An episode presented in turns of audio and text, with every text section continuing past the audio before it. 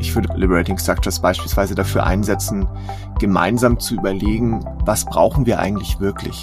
Und da ist ja oft dann die initiale Frage, was für ein Problem liegt eigentlich vor, was wir lösen wollen und wie macht sich das Problem bemerkbar und warum haben wir es bis jetzt nicht geschafft, das Problem zu lösen.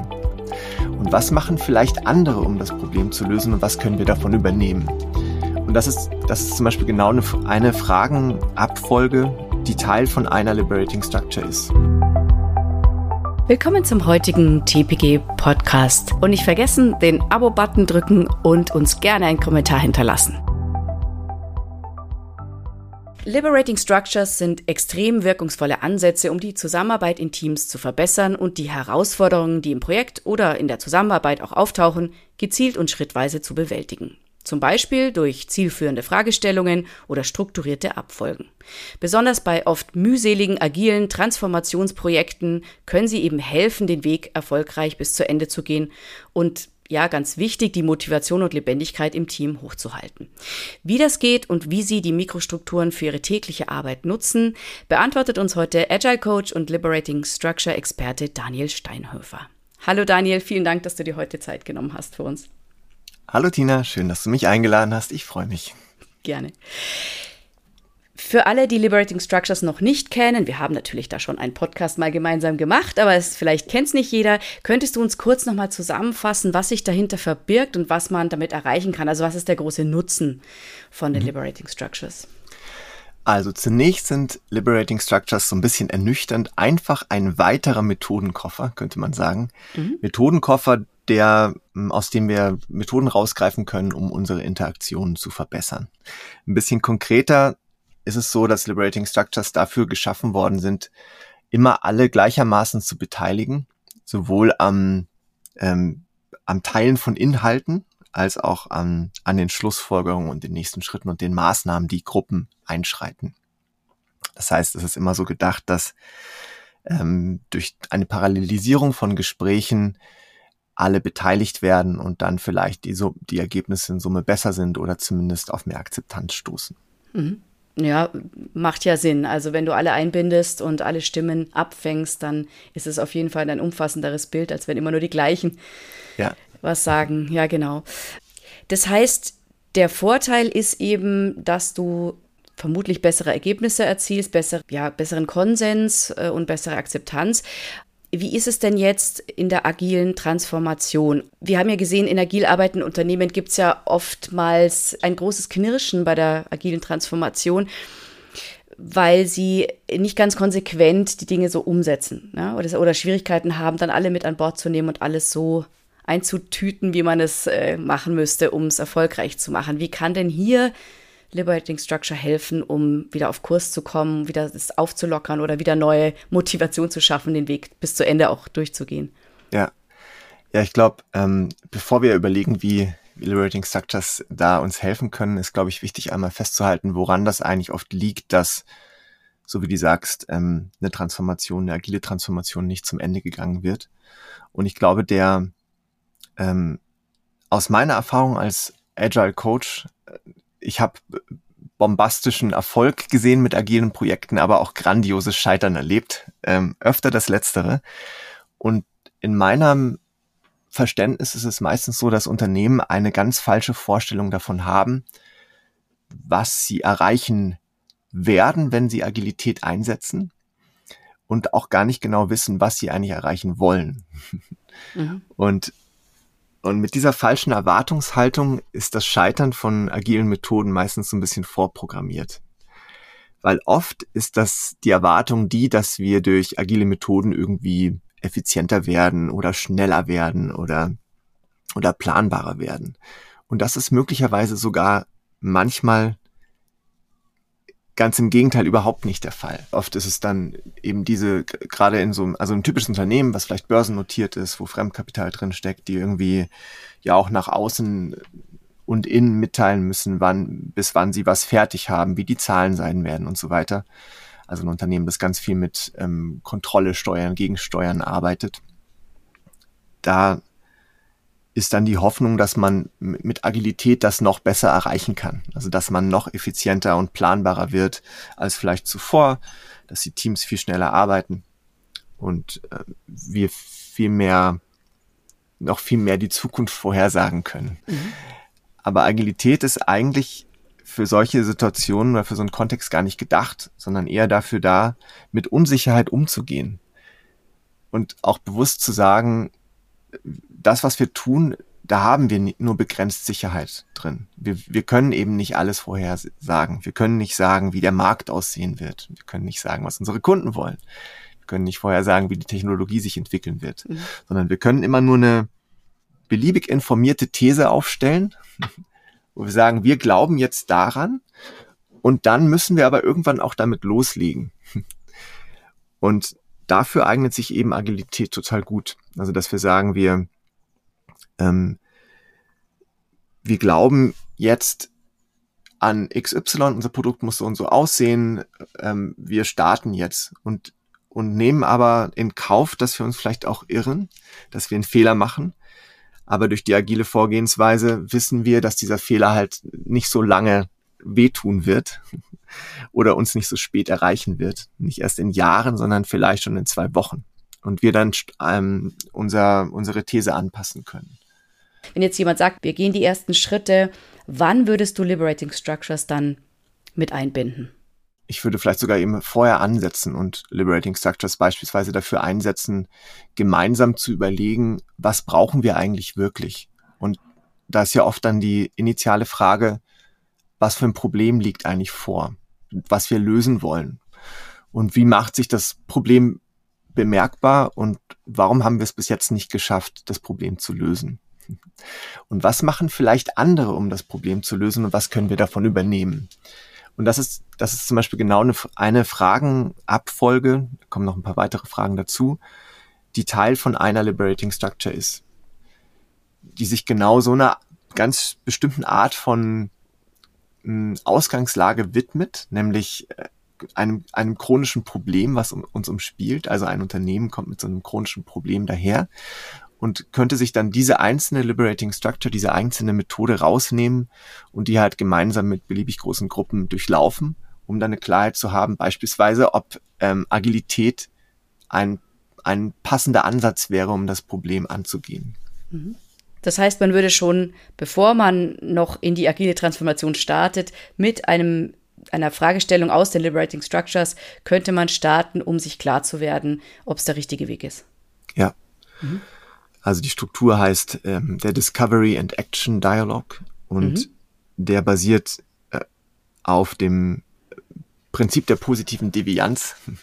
Oh, das musst du erklären. Nicht so weit, äh, genau, das wollte ich gerade sagen, da werde ich nicht so weit ausholen. Aber letztlich ähm, verkürzt gesagt, das ist nicht ganz korrekt, aber verkürzt gesagt ist es, ähm, dass man praktisch darauf schaut, wie vielleicht andere ähm, von der Norm abgewichen sind, die sich in einem selben Umfeld befinden und damit dann zum Erfolg gefunden haben. Und das könnte ja sowas sein wie, vielleicht gibt es ja ein anderes Unternehmen, das ähnlich tickt wie wir. Da sind wir wieder bei der Transformation, die es aber geschafft haben, Agilität einzuführen. Und wie haben die das gemacht? Also wie war deren Abweichung vielleicht von unserer Norm? Wie war deren Devianz im Positiven, um, um dann ihr Problem zu lösen? Mhm. Bekommt man dann, also jetzt mal ganz blöd gefragt, überhaupt den Einblick in das Unternehmen? Ich meine, man kann nicht einfach sagen, es so, hallo, ja. wir hätten gern gewusst, wie habt ihr es denn gemacht, ja? Oder wie würdest du denn, wie, wie, bekommt, wie kommt man an diese Information, jetzt mal ganz blöd gefragt? Genau, das ist dann vielleicht sogar ein, ähm, ein so ein Prinzip von, von Liberating Structures, dass man eben auf die, die kollektive Intelligenz der Gruppe bauen kann und dann beispielsweise jetzt diesen Discovery and Action Dialog halt nicht zu dritt macht, sondern vielleicht zu 100. Und vielleicht gibt es ja unter den MitarbeiterInnen im Unternehmen zehn oder fünf, die in einem Konzern waren, wo Dinge anders funktioniert haben. Und genau die können das dann einbringen. Und auf deren Erfahrung kann man dann halt aufbauen. Und so, so kommt die irgendwie in, in, in einen anderen Kontext rein. Weil wir sind ja alle jetzt nicht von Geburt auf immer im selben Unternehmen ja, und, und so bringt man ja ganz viel Erfahrungen dann doch mit von, von außen. Und die Frage ist halt, wie kann man die anzapfen? Und oft kommt dann so eine Art von Erfahrung ja auch aus unerwarteten Ecken und Regionen und man weiß vielleicht gar nicht vorher, ob jemand die Expertise genau zu so einer Frage hat. Und durch Liberating Structures ähm, steigt die Chance, dass man so eine Expertise anzapfen kann und nutzen kann in irgendeinem unerwarteten, für eine unerwartete Problemstellung. Also rein, rein umsetzungstechnisch, wie würdest du das machen? Wie viele Leute kommen in einer Gruppe zusammen, sodass man es überhaupt bewältigen kann? Oder wird es online abgefragt? Oder wie, wie würdest du sowas äh, rein in der, von der Umsetzung her gestalten? Genau, das ist der, der Charme von Liberating Structures, dass ich prinzipiell mit sehr vielen Leuten das gleichzeitig in einem physischen Raum oder in einem virtuellen Meeting durchführen kann. Und oft, aber nicht immer, oft es total hilfreich ist, wenn möglichst viele Leute da sind. Die bisschen genauere Antwort ist, ist, dass es ab einer bestimmten Gruppengröße man manche der Methoden anpassen muss oder anders anmoderieren muss oder so. Wenn man jetzt irgendwie zu 100 oder zu 200 ist, dann klappt eben alles so nicht mehr ganz so wie zu 20. Aber die, dieses Konzept der Parallelisierung trägt einen sehr lange. Mhm. Und also nur damit ja. ich es mir noch plastischer vorstellen genau. kann, weil ich finde es ja. ja sehr spannend und sehr hilfreich, dieser Tipp von dir, da gleich am Anfang reinzugehen. Arbeitet man erstmal alleine rein? Werden die Fragen an den Einzelnen gestellt oder sind es kleine Grüppchen, die dann per Brainstorming sich dann die äh, Antworten aufschreiben. Also ganz konkret, spiel mal so einen Fall durch. Also wir haben 100 Leute, mhm. wir wollen das jetzt ja. machen, wir wollen wissen, ist Agile was für ja. uns? Und wollen dieses, diesen großen Wissenspool unserer ganzen Mitarbeiter anzapfen. Vielleicht können wir das einfach mal durchexerzieren. Wie würde man sowas machen? Also die äh, Liberating Structures ähm, bringen auch immer mit eine Choreografie der Gruppe. Also das heißt, ich, ich ähm, es wird vorgegeben, wer mit wem wie lange sich über was austauscht. Und viele der Liberating Structures haben folgende Choreografie im Bauch, sage ich mal. Also bringen die mehr oder weniger sichtbar mit. Und es ist dann immer so die folgende Choreografie. Jeder überlegt erstmal einen Moment für sich, um eigene Klarheit zu bekommen, um sich nicht gleich von dem ähm, erst von der ersten anderen Äußerung ähm, umwerfen zu lassen. Und dann der zweite Schritt ist meistens, dass man in einer sehr kleinen Gruppe miteinander spricht. Oft sind es zwei Leute, manchmal auch drei Leute. Und seine eigenen Gedanken und Ideen erstmal verprobt. Und sagt so, also ich glaube, mhm. Agilität ist gut und aus dem und dem Grund. Und der andere sagt, nee, ist schlecht. Und dann durch diesen maximal sichereren, sicheren Rahmen, also ja. es wird nie mehr sicherer als zu zweit oder zu dritt, sich auszutauschen, steigt auch die Chance, dass man erstens das sagt, was man denkt und zweitens auch eher dann bereit ist, ähm, in einen Kompromiss zu gehen oder zu sagen so, hm, das, was du sagst, das finde ich eigentlich gerade viel wichtiger, ich lass mal meins ziehen. Und dann gibt es so eine nächste Stufe, meistens sind es dann Vierergruppen, wo dann zwei Zweiergruppen zusammenkommen und die Vierergruppe, ähm, je nachdem, einigt sich beispielsweise auf einen, auf die eine wichtigste Sache, auf das eine wichtigste Argument für oder gegen Agilität, sagen wir mal. Und dann kommen alle Vierergruppen zusammen oder alle Kleingruppen einer moderaten Größe und, und teilen halt ihre Ansicht.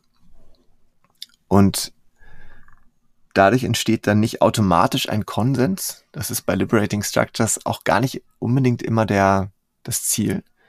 Aber es entsteht dann für für das, was wir jetzt, was ich jetzt beschrieben habe, zumindest ziemlich rasch ein, ein Bild von der ganzen Gruppe, was, was total untergegangen wäre, hätte jetzt einer nur über eine Transformation gesprochen oder hätten in einer Gruppe, in einer großen Gruppe von 20 Leuten halt nur ein paar was gesagt. Mhm. Wie würde man dann mit 100 das machen? Also man hat dann sozusagen, ja, also diverse Thesen dann an der Wand aus den Vierergrüppchen. Genau, also bei, bei, bei 100 Leuten muss man sich immer erst eine Frage stellen, also muss man sowieso vielleicht in jeder Interaktion, nicht nur bei Liberating Structures. Und zwar ist es hilfreich, dass wir ein möglichst vollständiges Ergebnis erzeugen, was auch immer das heißt. Also beispielsweise so als äh, aus den Zeiten als agiler Coach ähm, habe ich sehr viele Post-its an Wänden gesehen, dass man halt alles irgendwie sammelt und sichtbar macht und Wände voll clustert? Oder ist es wichtiger, und da sind wir viel näher beim Agilen, zu sagen, was ist denn jetzt gerade wichtig für uns? Was ist denn die Essenz? was, was muss gesagt werden, damit diese Gruppe weiterkommt. Und dadurch so einen Filter ins, ähm, einsetzt, der, der zwar wieder Sachen rausfiltert, aber der vielleicht eben in diesem Moment das Wichtigste in den Raum bringt. Und genau so sollte man das in der Regel mit so großen Gruppen machen. Das funktioniert aber dann nur gut, wenn die Fragestellungen es ähm, auch erlaubt, dass man dass man das Ergebnis zuspitzt. Manchmal ist es ja auch wichtig, dann alles aufzudecken und alles mhm. festzuhalten oder sowas. Können wir das an einem Beispiel nur kurz nochmal darlegen, genau, ja. dass, dass man sich nur vorstellen kann, also was für ein Thema muss es sein, was eignet sich dann dafür, weil, weil jetzt haben wir ja gerade ursprünglich gesagt, wir wollen möglichst viele Stimmen einfangen, um mhm. zu entscheiden, ist, ist, die, ist Agilität was für uns oder nicht und wo kommt dann der Filter wieder drüber, weil dann filter ich ja wieder ja. weg. Also was, dass, dass wir da nochmal vielleicht anhand eines Beispiels klarer werden. Ja, ja genau, super, super Idee. Ähm, genau, also bei Agilität, wir, wir hatten ja auch so ein bisschen über das Scheitern gesprochen, mit der vielleicht mit der nicht, nicht ganz korrekten Erwartungshaltung oder so. Und ein anderer Punkt, warum Transformationen scheitern, also auch agile Transformationen, ist ja auch oft, weil ähm, irgendjemand entscheidet, wir werden jetzt agil oder wir werden jetzt digital oder was auch immer und dann vielleicht zu sehr annimmt, dass jetzt alle jubelschreiend aufstehen und, und sagen so, ja klar, kein Problem, machen wir. Gerade wenn man eben verpasst, vielleicht die Erwartungshaltung, die man hat, zu teilen oder vielleicht auch das Ziel, das man hat, zu teilen. Was in Folge entsteht, sind dann oft irgendwie Bedenken, Ängste, ähm, genau, irgendwie vielleicht sogar auch eine Abneigung oder so gegen, gegen das Vorhaben, weil man sich vielleicht auch nicht beteiligt und gehört fühlt. Und das wäre vielleicht so eine typische Frage, die man auch einer Gruppe von 100 Leuten stellen könnte. Was, was sind denn deine, was sind wichtige Bedenken, die wir hören müssen, ähm, so dass du bereit bist, diese Transformation einen Schritt weiter zu tragen oder so. Oder dich auf die Transformation einzulassen. Oder vielleicht dich auf diesen Workshop einzulassen, in dem wir gemeinsam besprechen, wie die Transformation aussieht. Mhm. Und dann ist es natürlich erstmal prinzipiell äh, wichtig, dass alle Bedenken gehört werden. Aber vielleicht reicht es eben auch, die ganzen Vierergruppen dann zu fragen, die alle schon über ihre Bedenken, jeder hat ein Bedenken ausgesprochen, vielleicht hatte nicht jeder eins. Die Vierergruppen haben sich vielleicht auf eins ge geeinigt, was, was im Moment besonders wichtig erscheint. Wenn man dann alle vier Gruppen fragt, gibt es eben genauso ein Bedenken, was wir jetzt klären müssen, was, von dem alle hören müssen. Also man setzt den Balken so ganz hoch, dass sich vielleicht gar nicht alle Vierergruppen im ersten Moment trauen, was zu sagen. Und dann sagt vielleicht ein oder zwei Gruppen was. Sowas wie, ähm, mir ist noch gar nicht klar, was das jetzt für meinen Arbeitsalltag äh, bedeutet und das macht mir irgendwie Angst. Mhm. Sowas. Und dann steht das im Raum und dann werden noch weitere Gruppen was sagen. Eben nicht alle 100 geteilt durch 4 ist 25 Gruppen vielleicht, sondern noch 10 Gruppen. Genau, vielleicht sagen noch 10 Gruppen was, weil sie merken so, ah nee, irgendwie, also unsere Angst ist gefühlt auch wichtig. Im Vergleich zu der, die schon genannt worden ist. Und dann hat man zumindest so ein Stimmungsbild. Und das ist jetzt nicht die, die Lösung dafür, alle Bedenken abzuholen, aber es gibt zum, zumindest ähm, mal wieder, ob es welche gibt und wie vielleicht die im Moment gefühlt wichtigsten sind. Und das ist, glaube ich, auch ganz oft ähm, vielleicht sogar das Irritierende an Liberating Structures, dass, dass sie oft ein Ergebnis produzieren, was eben nicht final ist, sondern wo wir dann eben erkennen, so, ah, okay, jetzt wissen wir, es gibt Bedenken, also müssen wir eigentlich irgendwie was damit da in die Richtung gucken und eine andere Liberating Structure oder irgendeine andere Methode verwenden, um das aufzugreifen. Anstatt zu sagen, so, ah, jetzt haben wir, wissen wir, dass wir Bedenken haben und damit ist alles gelöst. Das heißt, wenn ich, wenn ich jetzt genau. sortiere, ähm, was wir jetzt bisher gesprochen haben, also wir würden, wir möchten Stimmungen, äh, Meinungen abfangen, um generell die Frage zu klären, wollen wir agil werden oder nicht. So. Dann wäre es vielleicht wichtig, bei dieser Abfrage den Filter drauf zu setzen, was sind denn die Bedenken, oder? Das wäre dein Filter. Dass man sagt, man sagt nicht generell, was genau denkst du über jetzt agil werden, sondern dass man sagt, was sind denn Bedenken?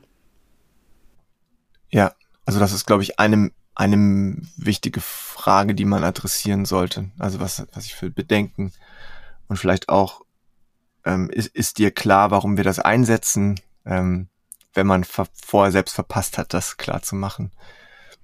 Ich finde, diese Frage des Warum ist natürlich essentiell, damit die Leute mitgehen können. Ähm, äh, würdest du das erarbeiten, auch in einem Liberating Structure äh, Struktur, oder würdest du sagen, dieses Warum, da haben sich ja Leute im Vorfeld schon Gedanken dazu gemacht, dass man einfach auch sagen könnte, wir haben uns überlegt, aus den und den Gründen sollten wir uns die Agilität anschauen, ob das was für uns ist, und dann eben Bedenken und auch Vorteile und so weiter erarbeiten lassen? Oder würdest du das Warum auch schon erarbeiten lassen? Genau, ich glaube, da gibt es halt so verschiedene Schattierungen. Also im Idealfall wäre es ja so, dass man als ganzes Unternehmen, also jetzt so ein bisschen äh, Fantasiewelt, ähm, gemeinsam, die sich diese Frage steht, was ist gerade unser Problem, wie haben das andere gelöst, also weil das vorher das Beispiel war, und was könnten wir, was könnten wir konkret tun? Das ist wirklich das ganze Unternehmen kollektiv, das entscheidet.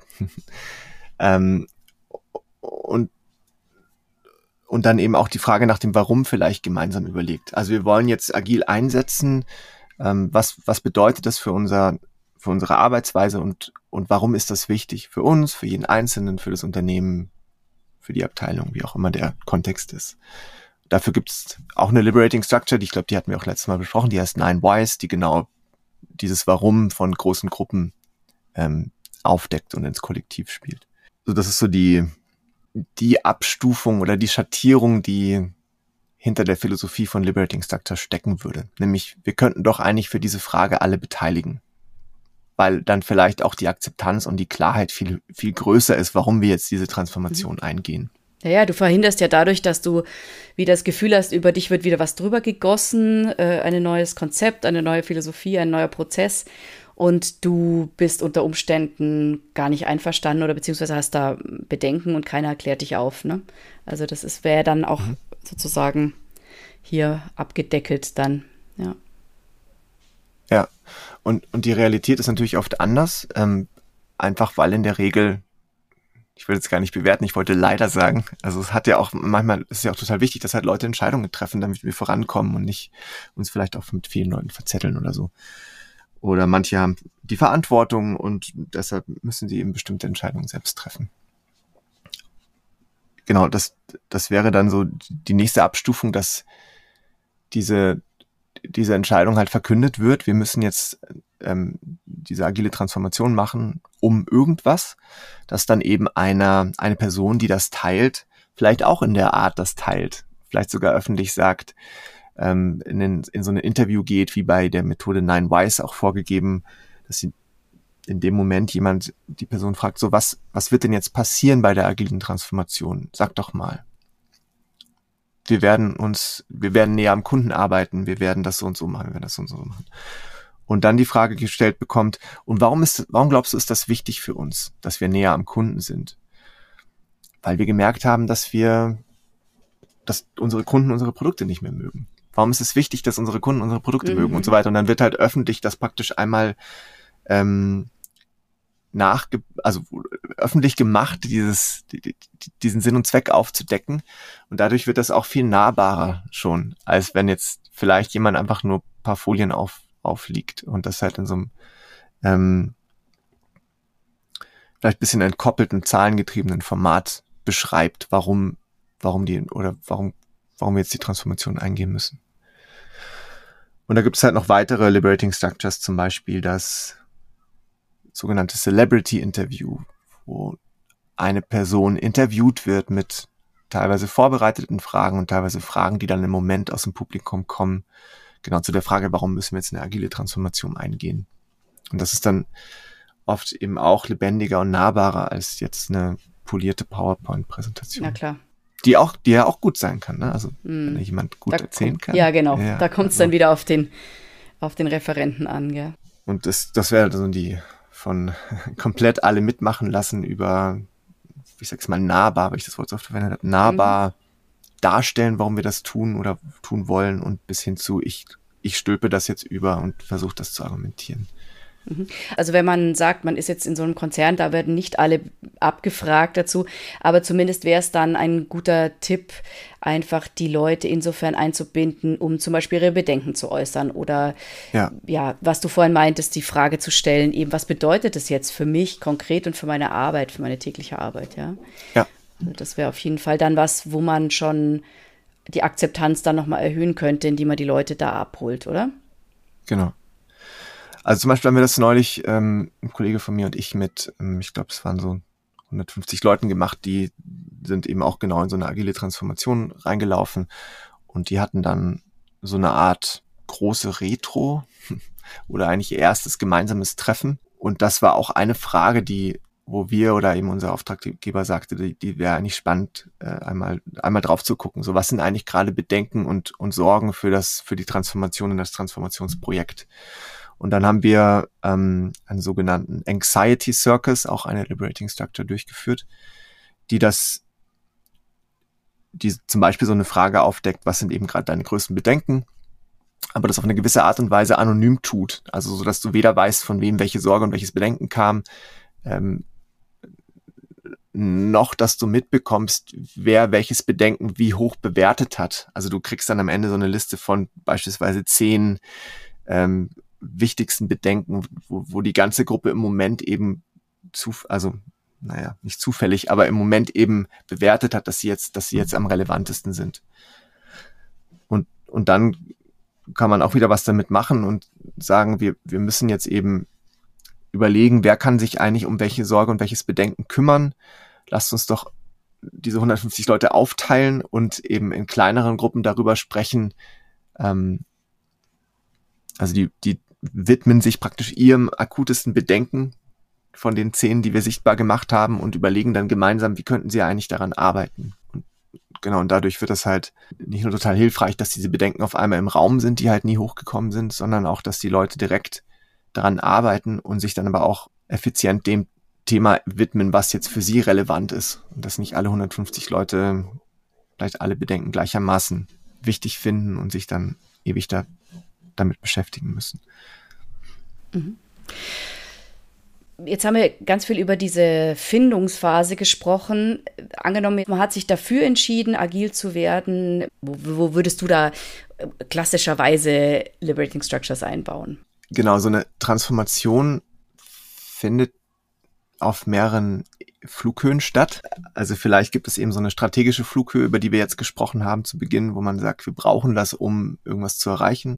Und dann gibt es darunter halt andere Flugebenen wie, was bedeutet das für die Teams und was bedeutet das für jeden Einzelnen. Hm? Und das eine wäre schon mal diese Flughöhen und diese Ebenen sichtbar zu machen und zu überlegen, wo wir auf jeder dieser Ebenen stehen, also wie reif wir dort sind, äh, wie gut und klar sind wir schon darüber, was eigentlich geschehen muss, um dieses Ziel zu erreichen, der reinen Agilität. Mhm. Und ähm, genau, da gibt es eine Liberating Structure, die das sichtbar macht. Die nennt sich Panaki, also von, vom griechischen Pan, Panarchie, also Regeln für alles. Wahrscheinlich habe ich es mhm. genau falsch rum gesagt. Und die, die einmal irgendwie aufdeckt, was gibt es eigentlich für Ebenen, wo, auf die wir gucken müssen, die unser Vorhaben beeinflussen. Was passiert auf diesen Ebenen und wie hängt das zusammen? Und das wäre dann so ein, so ein global galaktischer Blick erstmal, was, den man mit allen gemeinsam, in dem Fall sogar treffen muss, um zu schauen, wo stehen wir und was müssen wir tun und wo gibt es Klarheit und Unklarheit. Genau, das ist jetzt sehr, so eher so ein grundlegender Ansatz. Und dann müsste man eben auch im Detail wieder gucken, was sind eigentlich noch die Unklarheiten im, im eigenen Team oder in, in kleineren Einheiten und da auch wieder eben offen, offen damit umgehen und offen rangehen. Aber du würdest auch diese zwei Maßnahmen jeweils mit also die große, die, die du gerade genannt hast, wo die Flughöhen sozusagen oder die, die Überschneidungen wo, wo stehen wir, der, der Reifegrad sozusagen äh, diskutiert wird, auch wieder mit den Gruppen machen, die du vorher schon im Boot hattest? Oder wo, also klar, die, die Teamebene, die würde man wahrscheinlich dann äh, kleiner machen und im Team machen die Erfahrung von mir und von meinen KollegInnen in so agilen Transformationsprojekten ist eigentlich immer die gleiche schmerzhafte und zwar, dass irgendjemand sagt, wir werden jetzt agil und das bedeutet dann für diese Person, dass die Teams agil werden. Ähm, und das Umfeld dann vielleicht oft gar nicht so sehr. aber wenn wir jetzt auf die Teams gucken und was das bedeuten könnte, dass die Teams agil werden, dann ist erstmal so die, sind so die typischen Fragen, was, ähm, was ist unser Ziel als Team? Ähm, wie, wie wollen wir deshalb miteinander arbeiten, um agil zu sein? Was bedeutet Agilität für uns? Passt das zur Agilität vom, ähm, vom, vom Konzern, die, die uns eben vorgegeben worden ist? Und was wollen wir ganz konkret in unserer Arbeitsweise tun? Ähm, genau, also eine Methode wäre dann ein ähm, sogenanntes Purpose to Practice zu machen, wo man sagt, was, äh, wo man beginnt mit dem Neudeutsch Purpose, also dem Sinn und Zweck. Warum glauben wir eigentlich, dass wir ähm, agil arbeiten wollen und, und warum ist das eben wichtig für unser Team auch insbesondere? Und dann die zweite Frage darauf aufbauend, was bedeutet das eigentlich für die Werte und Prinzipien unserer Zusammenarbeit? Wie, an was wollen wir ganz konkret halt, äh, uns halten? Und das ist dann auch so ein super Einfallstor in diese agilen Werte, wo man sagt, ähm, lass uns doch mal drauf gucken, was, was agile, was agile Vorgehensweisen für Werte mit sich bringen und ob das irgendwie zu uns passt und was wir da, davon verstehen und verdauen können. Mhm. Und dann könnte man eben auch genau mit Hilfe von Liberating Structures diese agilen Werte einmal versuchen zu verstehen und zu verdauen. Und ähm, um es endlich mal ein bisschen konkreter zu machen, man könnte zum Beispiel die agilen Werte im Raum aufhängen, verteilt an den Wänden und dann so Reflexionsfragen stellen wie, lauf doch einmal zu dem Wert, zu der Stelle an der Wand, wo der Wert oder das Prinzip hängt, ähm, mit dem du überhaupt nichts anfangen kannst. Der, der, welcher Wert kommt dir total abstrakt vor? Und da unterhalte dich mit jemand anders, der auch davor steht, für ein paar Minuten darüber, woran das liegt und keine Ahnung, hinterlasse vielleicht eine, Notiz dazu. So als Kenner, wir müssen da irgendwie nochmal drauf gucken, weil das zu abstrakt ist. Lauf zu dem Prinzip, ähm, was du glaubst, das total hilfreich für unser, unser gemeinsames Arbeiten ist. Unterhalte dich darüber, woran das liegt. Als Kenner dafür, dass wir vielleicht ein Gespräch führen müssen, wie wir dieses Prinzip noch weiter stärken müssen. Lauf zu dem Prinzip, das bei uns noch gar nicht vorhanden ist, wo du aber glaubst, dass es ähm, uns total helfen könnte. Mhm. Und dann hast du halt ähm, irgendwie so eine jenseits von da ist, ist wieder so ein agiler Coach, meistens noch ein externer Berater, dem er erzählt, Agilität bedeutet, wir müssen diese fünf oder acht Prinzipien leben, hinzu, ähm, ich, ich glaube an das Prinzip und ich verstehe das Prinzip nicht. Ich kann jetzt einmal offen darüber reden und wir können uns gleich auseinandersetzen darüber, was für uns hilfreich ist. Genau, und das wäre halt so ein, auch so ein Beispiel von einer Liberating Structure, die heißt in dem Fall Gallery Walk, Galeriebesuch, wo praktisch die Prinzipien, die Exponate an den Wänden wären und man sich dann halt mit diesem, diesen Kunstsubjekten auseinandersetzt. Genau, und dann die weiteren Schritte von diesem Purpose to Practice, also wir haben jetzt den Sinn und Zweck, wir haben die Werte oder Prinzipien, Jetzt müssen wir noch überlegen, wen wir noch brauchen. Also sind, stehen wir irgendwie allein im Raum oder brauchen wir noch andere, um unsere Prinzipien und, und Werte und unseren Sinn und Zweck zum Leben zu, zu, ähm, zu bekommen? Beispielsweise andere Teams oder brauchen wir, haben wir bei manchen Sachen gefühlt gar nicht die Entscheidungshoheit? Brauchen wir noch Unterstützung von irgendjemandem im Konzern und so weiter? Wer ist das? Dann die nächste Frage wäre, wie wollen wir uns strukturieren? Das wäre sowas wie, ähm, also da könnte man zum Beispiel auch wieder sowas wie Scrum dagegen halten und sagen, Scrum gibt eben diese, ähm, diese Regeln vor für unser Team. Wir sind alle ein Team. Es gibt aber drei Rollen, äh, Scrum Master, Product Owner und, und, und das Entwicklungsteam quasi. Und wir strukturieren uns äh, so verteilen wir die Verantwortlichkeiten und wir strukturieren uns ähm, beispielsweise mit den Regelterminen, die wir bei Scrum haben. Und passt das zu uns? Und dann gibt es den letzten Punkt, nämlich die Praktiken. Also from Purpose to Practice, von dem ähm, Purpose zu den Praktiken, wo dann das Team überlegen kann, okay, und was bedeutet das jetzt einerseits ganz konkret für unsere Zusammenarbeit? Wie können wir die Leute einbeziehen, die wir brauchen? Wie können wir die Struktur aufrechterhalten? Ähm, wie können wir unsere Werte zum Leben erwecken? Und zum anderen, was bieten wir eigentlich Richtung unserer Kunden an? Also, egal ob es jetzt ein Produkt für den öffentlichen Markt ist oder halt ein, das Team irgendwie ein Dienstleister in den Konzern rein ist. Ähm, was, was tun wir? Und zum Beispiel auch, könnte man auch die Frage stellen, was davon ist eben auch reif? Welches unserer Produkte, was, was ist reif? Vielleicht auch im Sinne von, ähm, von den Praktiken, die wir haben, um unsere, um die agile Arbeitsweise zu stärken, genau, äh, und was, an was müssen wir noch arbeiten? Also jetzt haben wir sozusagen die Liberating Structures in, in den Transformationsprozess mit eingebunden. Ja? Mhm. Wie oft würdest du denn bestimmte Praktiken dann bestimmte Liberating Structure Methoden wiederholen. Also ich meine, woran koppelst du die? Haben die einen eigenen Rhythmus? Ähm, fahren die mit den Retros oder, mhm. oder wo würdest du die dranhängen oder wie würdest du die einbinden in den Gesamtprozess dann? Angenommen, wir machen Scrum zum Beispiel. Okay.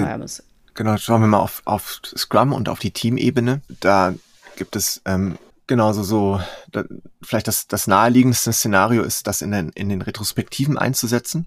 Zum Beispiel mit der, mit der Frage, ich gehe mal in zwei Richtungen. Also eine Frage, eine spannende Frage könnte ja sein, wie, ähm, wie können wir bei Scrum jetzt zuverlässig garantieren, dass wir keinen einzigen, kein einziges Sprintziel erreichen?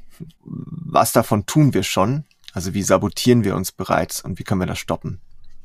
Das ist ähm, aus der Liberating Structure TRIS. Oder eine andere spannende Richtung für den agilen Kontext könnte dann auch sein, wie können wir es eigentlich schaffen, dass wir, dass unsere Kunden unser Produkt hassen oder unsere Dienstleistung hassen und uns verlassen oder halt die ganze Zeit über uns schlecht reden. Was, was tun wir schon davon, was das, dieses Schreckensszenario hervorruft und wie können wir das stoppen? Also, dass man ähm, auch so wirklich Aspekte der Agilität, nämlich zum Beispiel Kundennähe, mit Hilfe von Liberating Structures in Retrospektiven regelmäßig betrachtet und sich, sich ernsthaft hinterfragt. Mhm. Auch nochmal als Kontrollinstrument sozusagen und, und Justierungshilfe, ja, wo, wo bewege ich mich gerade weg vom eigentlichen Zweck des Kundennutzens. Ja. Ja, genau. Mhm. Genau, so um halt diese, Inspect and Adapt, also dieses, wir, wir machen irgendwie eine These und schauen, wie die gewirkt hat und wir, wir müssen anpassen, diese Schleife halt auch auf den eigenen Prozess zu beziehen und mit Liberating Structures immer wieder zu prüfen. Ja, so wie du sagst, genau. Ähm, ich, ich, also mein Gefühl ist auch, dass ganz viele vor allem die Retrospektive nutzen, um Liberating Structures mit reinzubringen. Und da gibt es sicher noch weitere gute Beispiele von Liberating Structures, die da helfen könnten. Ich fand im in meiner Tätigkeit als agiler Coach auch voll spannend, das zum Beispiel in einem Produkt Review zu machen, also bei Scrum in einem Sprint Review, das ganz oft erstmal nur so eine, eine typische Präsentation ist von Ergebnissen.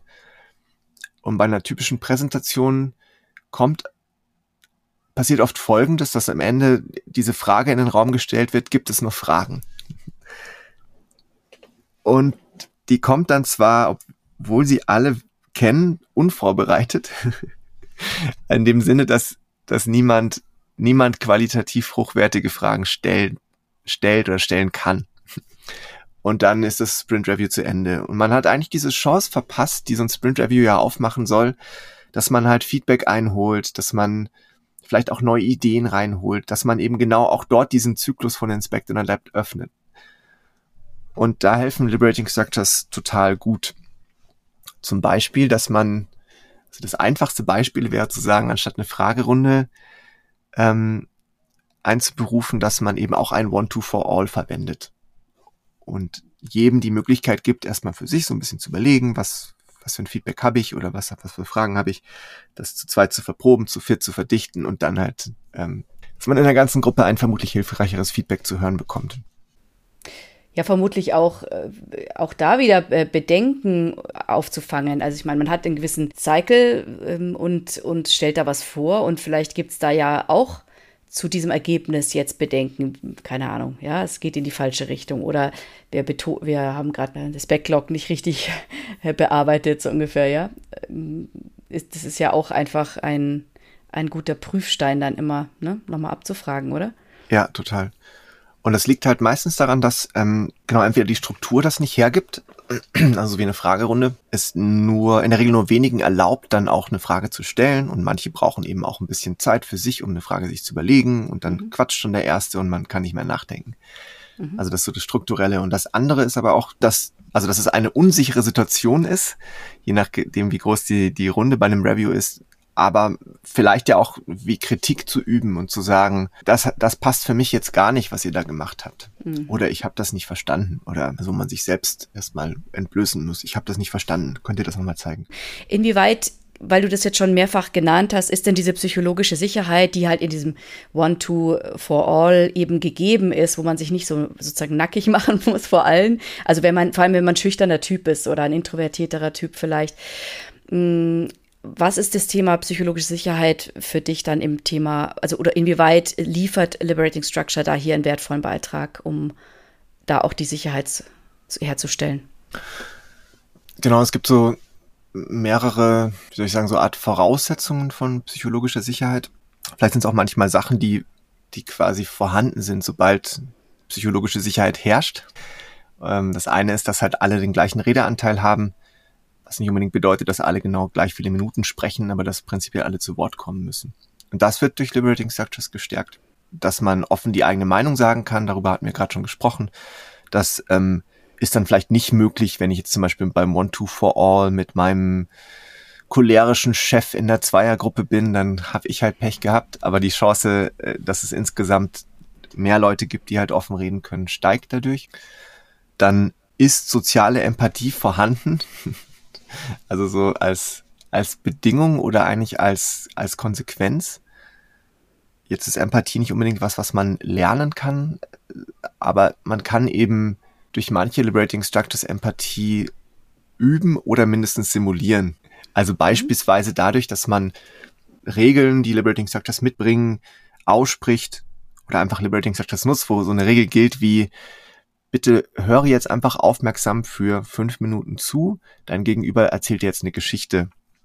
Zum Beispiel eine Geschichte wie, weil wir jetzt beim Thema äh, sind mit Agilität, wie er oder sie Agilität schon mal in einem anderen Kontext erfolgreich eingesetzt hat. Und dann kann sich das eben empathisch anfühlen oder wertschätzend, wertgeschätzt anfühlen, wenn mir jemand einfach fünf Minuten zuhört und die Regel ist, du darfst mich nicht unterbrechen. ähm, also man kann es zumindest simulieren oder üben. Und dann vielleicht noch der Aspekt, dass man, also eigentlich der wichtigste Aspekt, dass, dass, dass man Fehler als Quelle von, von Lernen nutzen, nutzen kann oder nutzen wird, worauf ja Agilität per se eigentlich auch aufbaut. Weil das notwendigerweise so ist, dass wir Fehler machen, wenn wir agil arbeiten. Bloß nehmen wir das halt bewusst in Kauf um auch dazu zu lernen, um dazu lernen zu können. Und dafür ist psychologische Sicherheit halt total wichtig. Und das geht so in Hand, einher miteinander. Und Liberating Structures ähm, unterstützen das auch beispielsweise durch diese Methode Trist, die wir vorher für die Reto hatten, wo man halt sagt, so wie können wir eigentlich irgendwas total schlecht machen? Ach ja, und was davon tun wir schon? Und das dann so ein bisschen auch zu feiern oder anzuerkennen auf eine sehr unterhaltsame Art und Weise in diesem Fall, hilft genau irgendwie in diese, in diesen Modus auch reinzukommen. Mhm. Dass man nicht Schuldige sucht, sondern eher im Grunde das als wie ein ja, Entdeckungsspiel, eine Reise äh, sozusagen in die, in die Hölle, ja, ein Reise und wieder zurück, ja, weil man ja, ja. möchte ja, also ähm, wieder auch da rauskommen. Man möchte, spielt es ja nur, um Fehler aufzudecken oder, oder Probleme aufzudecken, ja. Das ist ja eigentlich nur ein Gedankenspiel, ne? Dieses ähm, ähm, was könnten wir tun, um es äh, ja, ja. Um's, wirklich total zu verbocken. Genau, ähm, ja. Genau, ja. das macht dann eben so Spaß und man ist so frei und dann auf einmal so, oh ja, stimmt. Aber dann ist eben auch jeder bereit, in 99 Prozent der Fällen zumindest, wenn genügend grundpsychologische Sicherheit vorhanden ist, ähm, zu sagen, ja, stimmt, Mist, nee, das fällt mir schon bei mir auch auf oder bei uns oder so. Mhm. Also nebst, dass es eben gewisse, hilft, gewisse wichtige Fragen zu, zu stellen und auch äh, gute Ergebnisse dafür zu produzieren äh, oder herauszufiltern, sind Liberating Structure auch noch ein tolles Werkzeug, um Vertrauen zu schaffen, um, um diese psychologische Sicherheit zu schaffen, um äh, die Fehlerkultur, dass man eben diesen Aspekt auch noch ähm, sehr konstruktiv, produktiv äh, mit Liberating Structures unterstützen kann. Ja. Hier auch zu wachsen. Ja, genau. Sehr schön. Vielleicht noch zum, zum Schluss. Du hast ja auch selber ein Buch dazu geschrieben über die Liberating Structures. Ähm, Vielleicht kannst du uns das kurz mal noch nennen, falls man nachlesen möchte oder weitere Quellen nennen, wenn mhm. ich mich jetzt einfach mit den Liberating Structures mehr befassen möchte, weil ich sie einbinden möchte. Ja, Genau, also kauft alle mein Buch, denn es ist sehr gut. ja, klar. Das Buch heißt ähm, Liberating Structures Entscheidungsfindung revolutionieren und ist rückblickend irgendwie so das Buch, was ich mir zu Beginn meiner Reise mit Liberating Structures vor mittlerweile sieben Jahren gewünscht hätte. Ähm, mhm. die Idee war nämlich, dass die, die die Strukturen relativ konkret äh, und auch bebildert darstelle, dass man dass hoffentlich möglichst viele Leute verstehen, wie die einzelnen Schritte sind, was es für Alternativen vielleicht auch in manchen Schritten gibt, wie man Liberating Structures miteinander kombinieren kann und so weiter. Also es ist ein, hat so ein 100 Seiten Theorieanteil, Gerede und dann halt die restlichen vielen Seiten sind eben einzelne Strukturen beschrieben und hoffentlich praxisnah beschrieben. Genau, dann gibt es alle Liberating Structures kostenlos nachzulesen auf ähm, liberatingstructures.de. Da gibt es auch mehrere Möglichkeiten, um passendere Liberating Structures zu finden. Es gibt nämlich sehr viele und es gibt so einige ähm, Möglichkeiten, schneller zu einer passenden Struktur zu kommen. Das findet man alles auf der Seite. Dann gibt es eine kostenlose App, ähm, auch von meiner Firma Holisticon, ähm, wo man eben auch Strukturen finden kann und, ähm, und dann sogar so kleine Abfolgen von Liberating Structures in der App gestalten kann, um vielleicht irgendwas ähm, Anspruchsvolleres damit zu lösen. Mhm. Es gibt noch das ähm, andere deutsche Buch zu Liberating Structures, das heißt einfach zusammenarbeiten. Das ist so ein Buch, da werden, ich glaube, 30 Geschichten aus der Praxis erzählt. Ähm, immer mit genauso in einem ähnlichen Aufbau, aber unterschiedlichem Stil beschrieben, so wie war die Situation, äh, wie war die Problemlage, welche Strukturen haben wir verwendet, was ist, was ist dabei rausgekommen. Das, glaube ich, so eine ganz gute Inspiration sein kann, wenn man nicht so genau weiß, wofür man Liberating Structures alles noch einsetzen könnte. Mhm. Mhm. Wunderbar. Genau, und wir bieten ähm, auch auf liberatingstructures.de eben Kurse an, um so zu verschiedenen Themen auch Liberating Structures zu üben und einzusetzen. Also zum Beispiel zum Thema psychologische Sicherheit und Konflikte oder zum Thema ähm, Komplexität im Allgemeinen oder zum Thema Entscheidungsfindung. Mhm. Wunderbar. Daniel, vielleicht noch last famous words. Warum lohnen sich Liberating Structures im agilen Kontext einzusetzen? Nochmal so die, das Fazit vielleicht zum Mitnehmen, wenn man jetzt rausgeht. Also Liberating Structures und Agilität passen total gut zusammen weil ich mit Liberating Structures alle gleichermaßen daran beteiligen kann, das agile Vorgehen zu unterfüttern. Also sprich, erstmal eine These aufzustellen, da kann ich alle beteiligen, die auszuprobieren, da helfen dann einfach Fachmethoden, aber dann wieder zusammenzukommen und gemeinsam zu überlegen, was war eigentlich daran, was hat gut funktioniert, was müssen wir anpassen und wie werden wir es anpassen. Mhm. Und auf dem Weg eben auch Bedenken vielleicht gegenüber agilen Methoden aufzudecken und ähm, konkret anzugehen. Mhm. Sehr gut. Daniel, dann bedanke ich mich für deine Zeit. Sehr interessante Einblicke und ja, also definitiv ein tolles Werkzeug. Wir hören uns vielleicht mal zum anderen Podcast wieder. Alles klar. Dann vielen Dank, Tina, dass ich hier sein durfte. Ja, sehr schön. Tschüss. Tschüss.